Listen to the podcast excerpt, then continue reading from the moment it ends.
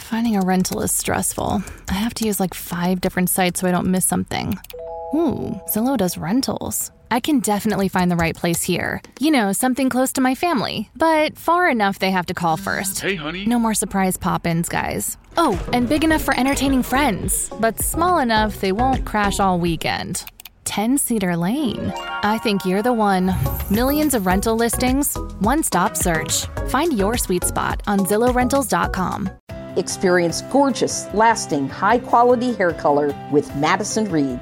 Find your perfect shade at madison reed.com and get 10% off plus free shipping on your first color kit. Use code RADIO10. Conocer a Dios es el mayor de todos los conocimientos. Usted puede disponer del mayor conocimiento posible de todas las cosas del universo, pero mientras no conozca a Dios, todo ese conocimiento terrenal no le dará paz ni vida eterna. Bienvenido en Contacto, el Ministerio de Enseñanza Bíblica del Dr. Charles Stanley. Aunque es cierto que Dios ama a todos sus hijos, la única manera de crecer en intimidad con Él es buscándole en la tranquilidad de la oración y el estudio bíblico. ¿Está usted dispuesto a esforzarse y cultivar una relación estrecha con Dios? Si es así, escuche entonces al Dr. Stanley explicar algunos pasos importantes que le ayudarán en su búsqueda. De todas las personas que ha conocido en su vida, ¿quién destaca por sobre todas las demás? ¿De quién podría decir con gran placer que ha tenido el maravilloso privilegio de conocerlo? Cuando pienso en todas las personas con las que podríamos relacionarnos y en el privilegio que tenemos de conocerlas, una cosa es segura. El mayor privilegio que tenemos de conocer a alguien es el privilegio que tenemos de conocer a Dios. Y muchas veces nos olvidamos de eso. El apóstol Pablo tenía la manera más impresionante de expresar su deseo de conocer a Dios. Le invito a que lea conmigo el capítulo 3 de Filipenses leeremos los versículos 7 al 11. Hasta aquí, Pablo ha estado hablando de su herencia y trasfondo y todo lo que formaba parte de su vida. Y entonces esto es lo que dice a continuación. Filipenses 3, versículo 7 al 11. Dice así. Pero cuantas cosas eran para mi ganancia las he estimado como pérdida por amor de Cristo y ciertamente aún estimo todas las cosas como pérdida por la excelencia del conocimiento de Cristo Jesús mi Señor, por amor del cual lo he perdido todo y lo tengo por basura para ganar a Cristo, y ser hallado en él, no teniendo mi propia justicia que es por la ley, sino la que es por la fe de Cristo, la justicia que es de Dios por la fe, a fin de conocerle y el poder de su resurrección y la participación de sus padecimientos, llegando a ser semejante a él en su muerte, si en alguna manera llegase a la resurrección de entre los muertos. Ahora bien, ¿de qué se trata entonces este mensaje? Este mensaje trata de esta sencilla verdad, el privilegio de conocer a Dios porque conocer a Dios es un privilegio impresionante y un beneficio sin igual. Escuche, es una oportunidad gloriosa que tenemos, un tesoro eterno, el conocer a este Dios en el que hemos estado pensando, del que hemos estado hablando y cantando, al que hemos estado alabando y adorando y del que nos hemos estado enorgulleciendo todos estos años de nuestra vida. Ahora bien, cuando pienso en esto, pienso en lo que implica. Bueno, desde luego comienza con recibir a Jesucristo como Salvador. Nosotros sabemos que la cruz es ese trozo de madera en el que el Hijo de Dios fue clavado para expiar o pagar el precio de nuestros pecados. Pero me gustaría que viera algo más. Tenemos por un lado a un Dios santo y por otro al hombre injusto. Esta cruz es la única cosa en la vida que cierra la brecha y hace posible que yo, un pecador, tenga una relación con un Dios santo. Por lo tanto, nadie puede decir que conoce a Dios sin haber conocido a Jesucristo como su Salvador. Este es el primer paso para conocer a Dios, conocer a Cristo como Salvador. Una persona puede jactar jactarse de tener todo tipo de conocimiento e información, pero nada de eso hará que conozca a Dios. De igual manera, conocer a Dios también implica no solo abrirme a mí mismo a Él, sino también estar interesado en las cosas que le interesan a Dios. Por ejemplo, si quiero conocer a Dios, Debo querer saber lo que le preocupa, lo que le interesa. Debo querer saber en qué consiste su voluntad y su camino. Una de las cosas que sé es que a Dios le preocupa la gente perdida en todo el mundo. Así que si quiero conocer a Dios, debo involucrarme en las cosas en las que Dios se involucra. Por ejemplo, cuando estamos casados o estamos saliendo con alguien y queremos de verdad conocer a la otra persona, tenemos que descubrir lo que le interesa o le preocupa, qué cosas le gustan, qué cosas no le gustan, qué le hace enfadar, qué le molesta, qué le hace feliz, qué le produce una sensación de satisfacción, qué le hace sentir seguridad y protección, entonces las preocupaciones de la otra persona deberían convertirse en las nuestras. Pues piensa en Dios. Él tiene grandes preocupaciones. No quiero decir que se preocupe y se inquiete de manera nerviosa por la gente, sino que Dios se preocupa de forma genuina por el mundo, se preocupa de verdad por la gente que está desamparada. Él se preocupa seriamente por la gente que camina en oscuridad, que está de enferma, que sufre y muere cada día. Dios tiene grandes preocupaciones. Así que si quiero saber quién es Él, debo tener conciencia de sus preocupaciones y decir, Señor, ¿qué quieres que haga por esta persona o por aquella gente? ¿Qué cree que Dios le dirá? Pues esto es lo que sucede cuando le pedimos a Dios que nos muestre lo que debemos hacer. Cuando el Señor Jesucristo caminó entre los hombres, trató con toda clase de situaciones. Así que cuando Él me dice, esto es lo que quiero que hagas, descubro de repente algo sobre Dios. ¿Por qué? Porque Él me dirá que haga lo que Él hubiera hecho si estuviera viviendo en este tiempo y tuviera que lidiar con la misma situación. Así que lo que sea que me diga que haga por otra persona, me ayuda a entender cómo piensa Dios acerca de la gente, me ayuda a entender la preocupación de Dios por ellos. Del mismo modo, cuando yo me encuentre en dicha situación, Dios le dirá a otra persona cómo tratar conmigo, cómo ayudarme, cómo darme ánimo, y esa persona también descubrirá cómo obra Dios. Así es la manera compleja y, al mismo tiempo, sencilla en que comenzamos a aprender quién es Dios, cómo es y cómo obra. Así que si todas mis preocupaciones en la vida se limitan a mi propia situación económica, a mi familia, a mi trabajo, mi salud y todo lo que tenga que ver conmigo, no aprenderé mucho de Dios porque tengo que preocuparme por lo que Él se preocupa. Algunos domingos cuando entro al templo, tengo una abrumadora sensación de aflicción de que alguien que está sentado ahí está sufriendo, de manera muy profunda.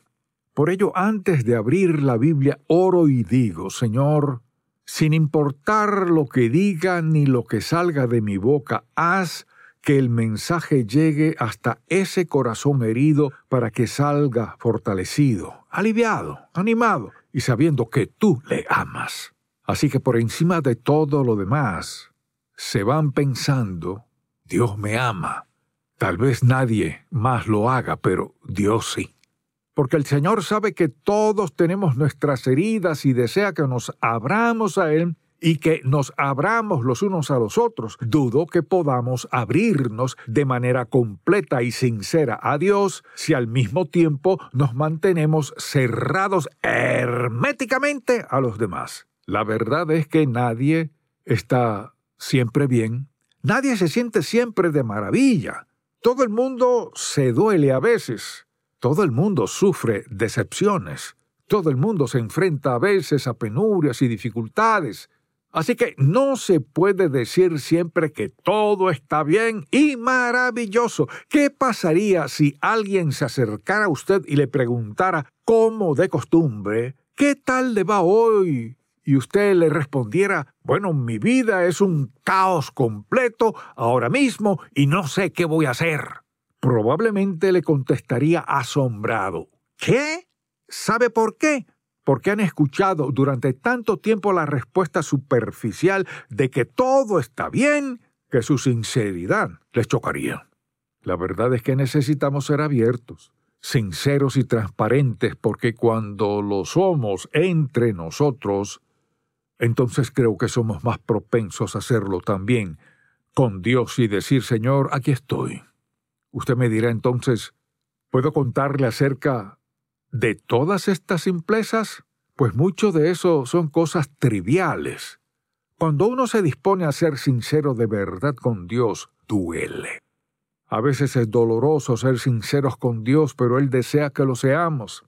Espera de nuestra parte apertura, honestidad y transparencia, porque quiere que lo conozcamos y así es como llegamos a conocerlo. Mire, para poder conocer de verdad a Dios debo querer saber lo que lo aflige, conocer de algunas cosas que lo afligen, saber lo que lo hace, regocijarse, si realmente quiero conocerlo. Buscaré descubrir lo que le causa regocijo, lo que le agrada, lo que le trae gran satisfacción y también lo que le causa gran disgusto. Ahora me gustaría darles cuatro pasos básicos.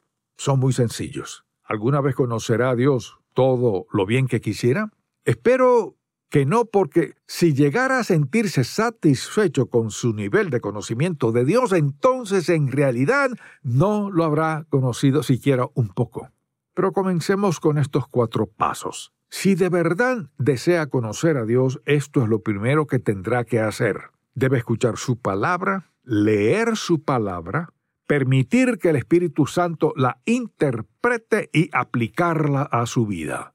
Eso requiere meditación. Y la meditación es leer y escuchar la palabra y hablar con Dios sobre ella. Es escuchar lo que Dios dice, discutirlo con Él y decirle lo que hemos entendido y lo que no. En otras palabras, la meditación es el tiempo que paso con Dios escuchando lo que me dice por medio de su palabra, su revelación, su verdad en la palabra. La meditación es esencial para poder conocer a Dios porque es en ella donde entiendo que Dios se revela de manera asombrosa. Todas nuestras experiencias son interpretadas de forma correcta por la palabra de Dios. Se puede tener todo tipo de experiencias increíbles en la vida sin que ninguna de ellas tenga nada que ver con Dios. Así que lo primero es leer o escuchar la palabra de Dios permitir que el Espíritu Santo nos la interprete y luego aplicarla a nuestro corazón. El segundo paso es este, observar las características y los caminos de Dios. Es algo distinto a la lectura sencilla de la Biblia. Observar las características y los caminos de Dios. Cuando leemos las Sagradas Escrituras, descubrimos las características de Dios, descubrimos que es un Padre amoroso, pero también que es un Dios de justicia. Él castiga a los malvados y disciplina a sus hijos. Aprendemos las características de su amor, justicia, misericordia, generosidad y abundancia para con nosotros. Aprendemos los atributos, las características de Dios. Al conocer a Dios, aprendo sobre Él. Cuando leo las sagradas escrituras de principio a fin, descubro que tiene un propósito para mi vida, que me ama, que es un Dios bondadoso observamos las características de Dios, pero la Biblia no me da una lista de los atributos de Dios. Y alguien podría decir, ¿por qué Dios no lo hizo más sencillo dándonos un listado con sus características? Bueno, porque entonces diríamos algo así. Para saber cuáles son las características de Dios, vaya a la página 495 de la versión tal y tal. Lo leeríamos y eso sería todo. ¿Sabe por qué Dios no hizo eso? Porque quería que descubriéramos sus atributos leyendo y escudriñando su palabra para que al hacerlo pudiera enseñarnos mucho más de lo que buscamos. El tercer paso es muy importante. Debo estar dispuesto a aceptar sus invitaciones y seguir sus mandamientos. El Señor nos dice, por ejemplo, en Mateo 11:28, Venid a mí todos los que estáis trabajados y cargados, y yo os haré descansar. Esta es una invitación. Pero Dios también puede decirle, quiero que vayas y compartas tu fe con esa persona. Esa es una orden, no una invitación. Permítame darle otro ejemplo de invitación. Digamos que está muy ocupado, cansado y fatigado con algunas decisiones que debe tomar y está un poco tenso. Y entonces siente en su espíritu que Dios le dice, quiero estar a solas contigo, quiero que pases un tiempo conmigo.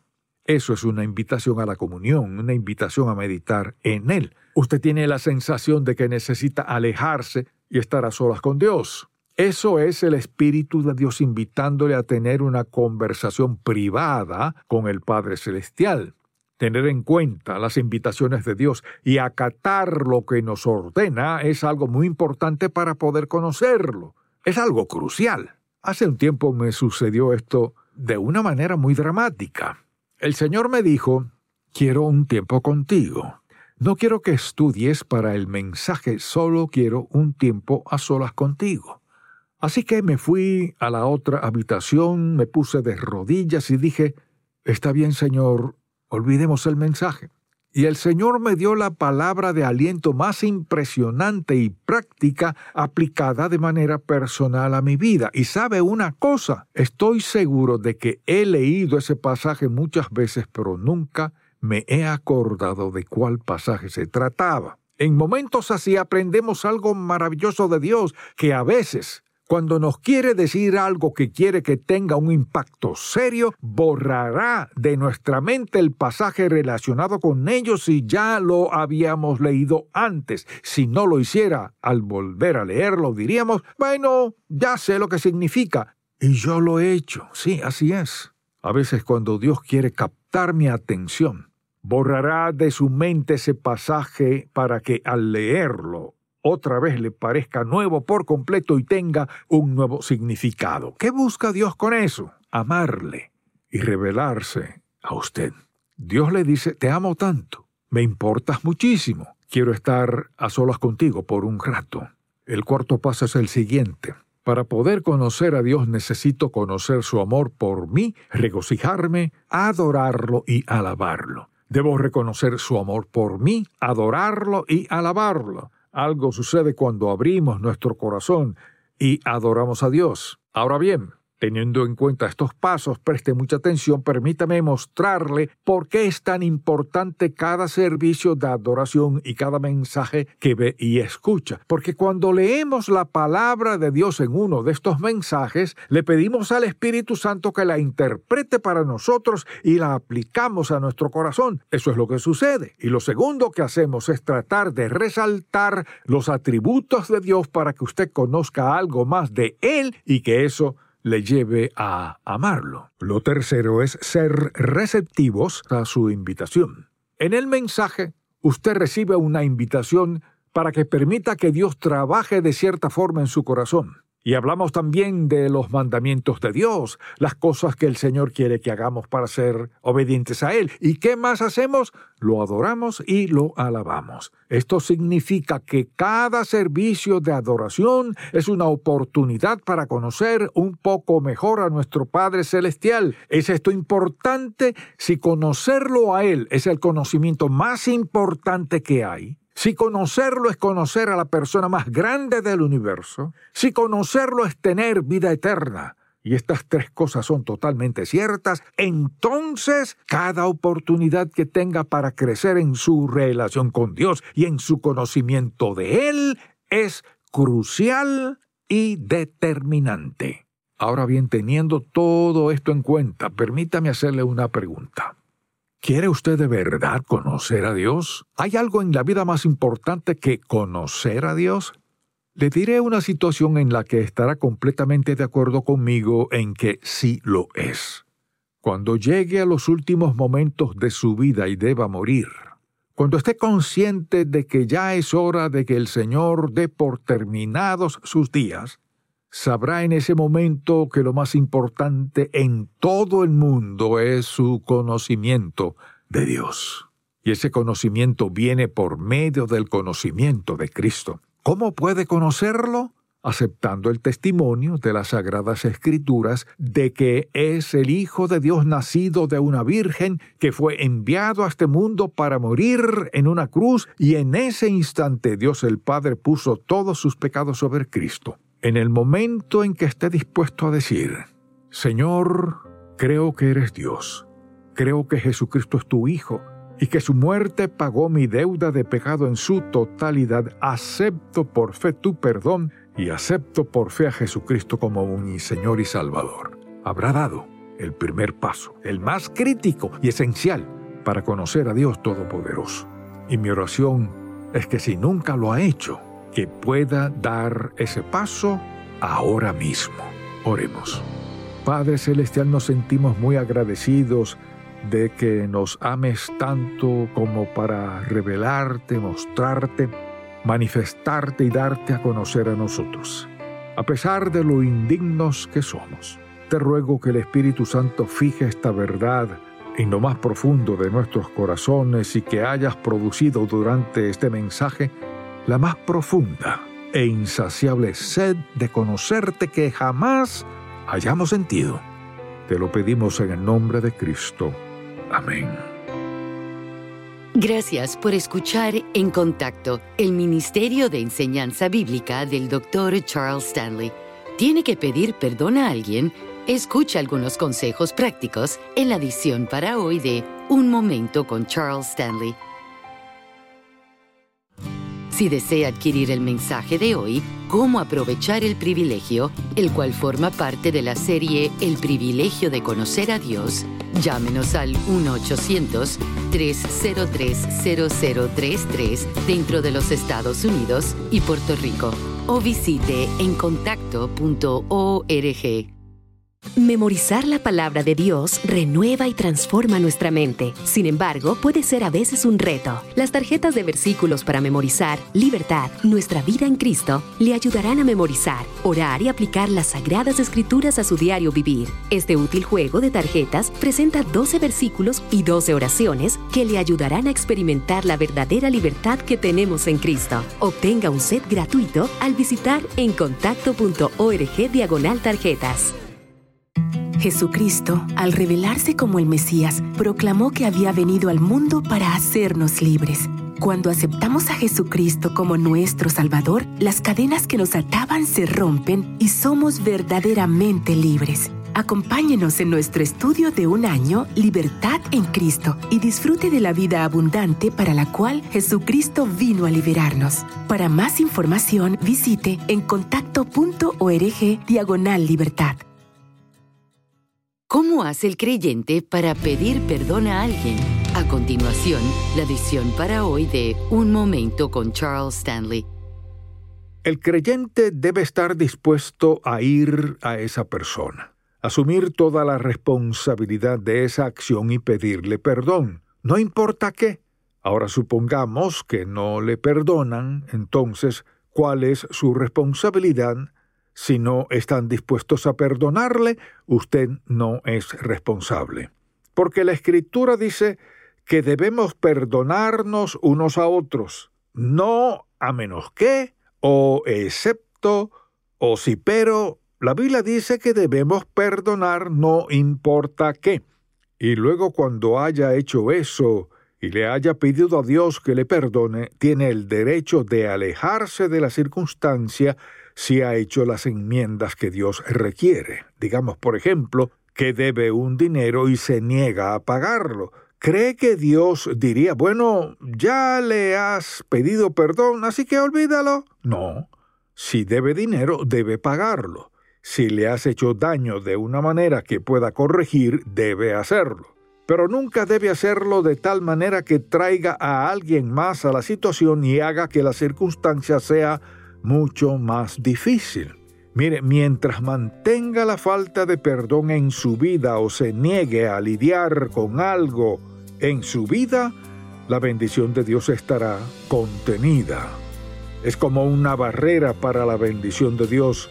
Por eso debe ser honesto y tratar con ello con toda integridad en su corazón y Dios honrará eso. Si el mensaje de hoy ha impactado su vida, visite encontacto.org y aprenda más de las enseñanzas del Dr. Stanley. Dios está dispuesto a darse a conocer a nosotros si nos tomamos el tiempo necesario para abrirle nuestro corazón. Mañana el Dr. Stanley nos trae el segundo mensaje de la serie El privilegio de conocer a Dios.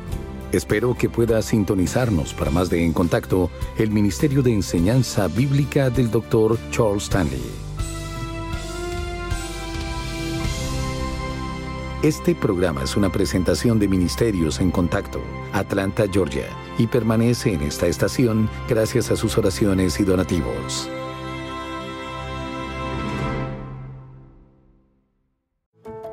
Did we become Central Ohio's most trusted team of orthopedic experts? We focus on what matters most our patients.